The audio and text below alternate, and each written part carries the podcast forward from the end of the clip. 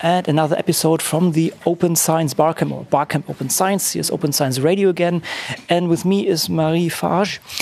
Marie, just in case somebody doesn't know you, maybe you can introduce yourself very shortly. Well, I'm a scientist still in activity, and I'm among the people who have been starting and, and who are developing the well two tools. One is um, Diamond Open Access model, and also the platform Dissemin to list all papers of a given scientist, telling which paper are already in open access, which one is not yet. And for those who are not yet in open access, we check the policy to check if legally the author has a right to deposit. And uh, if he has a right, we provide in one click the possibility to deposit in open access. This is just to foster uh, open access. But the best solution we consider for the long term is what we call diamond open access. You probably all know that the present model, which has been developed by commercial publisher, is to ask author to pay because open access means the reader don't pay. Though they want to keep their business very, very uh, profitable. Therefore, they want now the author to pay, and they're asking huge amount of money, like three thousand euro for a paper, which has been completely uh, funded by uh, public on public uh, grants. Okay, though we propose an alternative model that we call Diamond Open Access, where the first point is that the author keeps the ownership of the paper, don't give the copyright to the publisher, as in some other more traditional model, and put everything in uh, CC BY, Creative Commons license. Uh, and that's first point. The second point, as important, even maybe more important, the ownership of the journal should not be to the publisher, because now the publisher is just, uh, it's no more, in the past there were printers, it was a big traditional business, which makes sense with the business model of subscription. But today we are doing electronic publishing, which has nothing to do with printing publishing. And for this model, what is very important, who is doing the difficult job of making a journal alive? It's the editorial board who is in charge of the peer reviewing.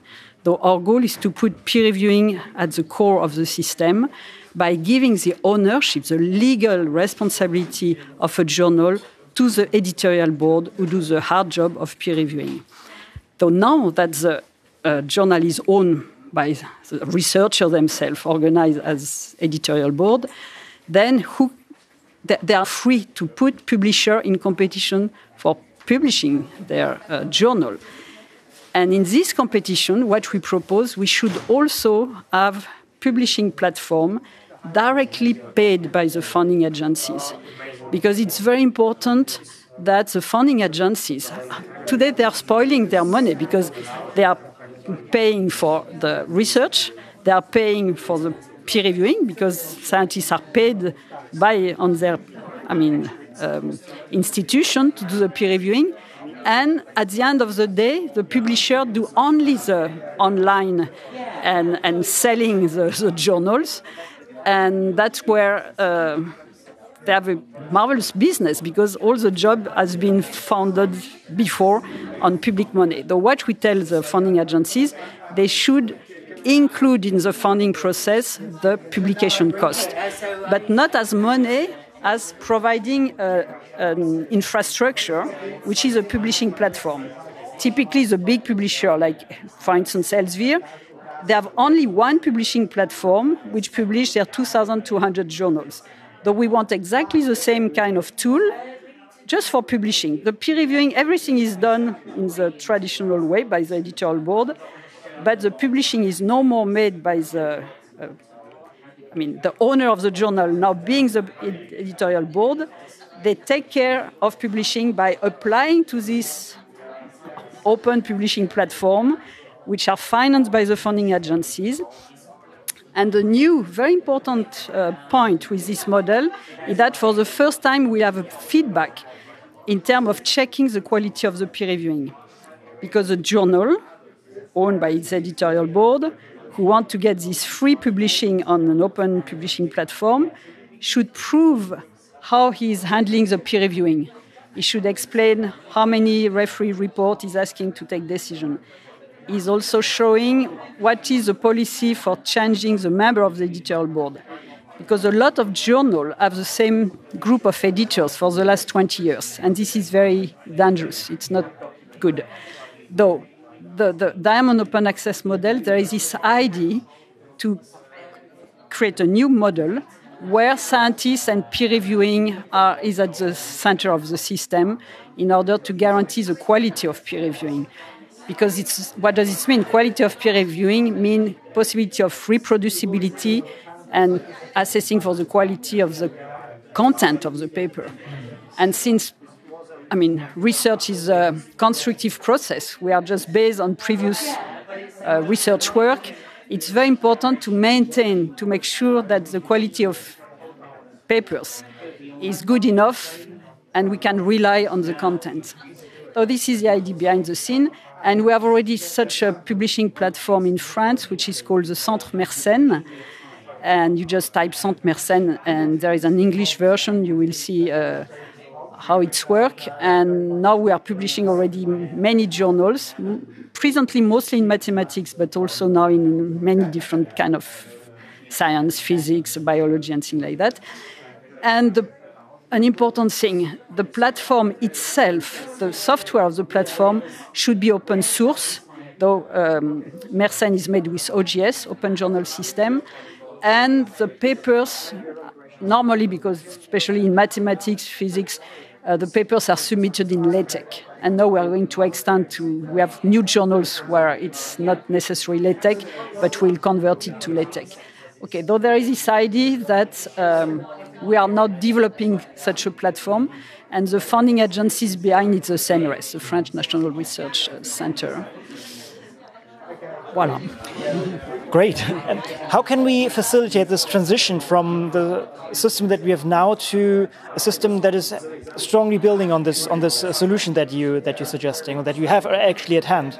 Well, it's a good question because you know we are in the middle of a major, we call it in physics, phase transition.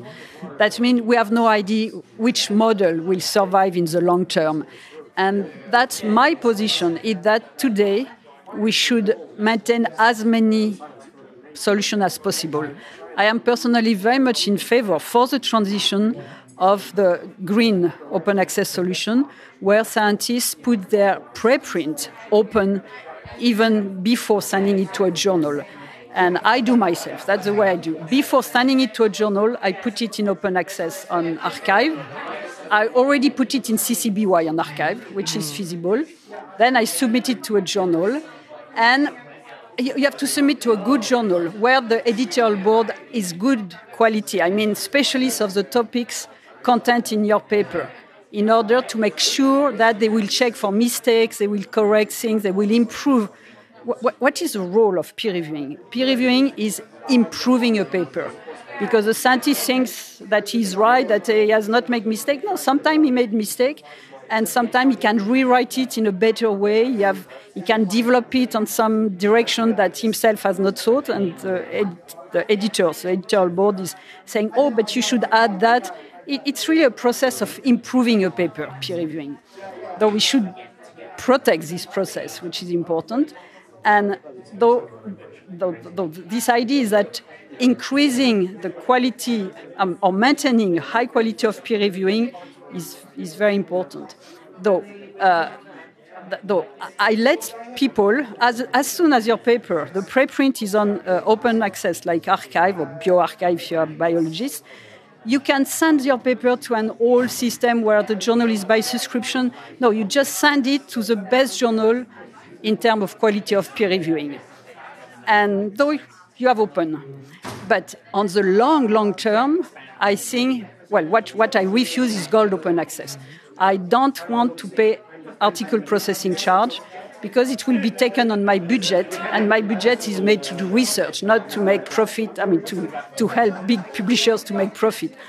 And that's also why, in the Diamond Open Access model, we insist we don't want funding agencies to give us money to pay APCs.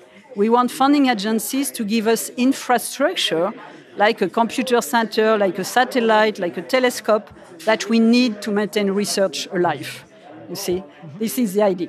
Though my hope is that on the long term, survivors will be the Diamond Open model, But presently, we should let a lot of solutions be tested in parallel. And ideally, to make sure your paper is open, put your preprint open. It's much. It's, it's a very good solution for the transition. Okay, great. As we are right between two sessions and have to run to the now to the next one, any final word from your side, Marie? Well, oh, let's keep research uh, creative, and uh, and also to get research creative, we need to have time, time to think. That's also why I'm very opposed, and, and because I'm still uh, publishing, I know that publishers, the commercial publishers, they want to increase their uh, the output of the system, though they enforce us to do the peer reviewing on very short notice. And this is disgusting because uh, peer reviewing is a deep and complex process where you, you have to spend time on that. And though my hope is that scientists themselves, researchers, recover control of the publishing system in order to maintain the high quality for just assessment of the result of research and make sure that what is published, you can rely on it. Thank you very much, Marie, and let's go to the next session. Thank you so much. Bye.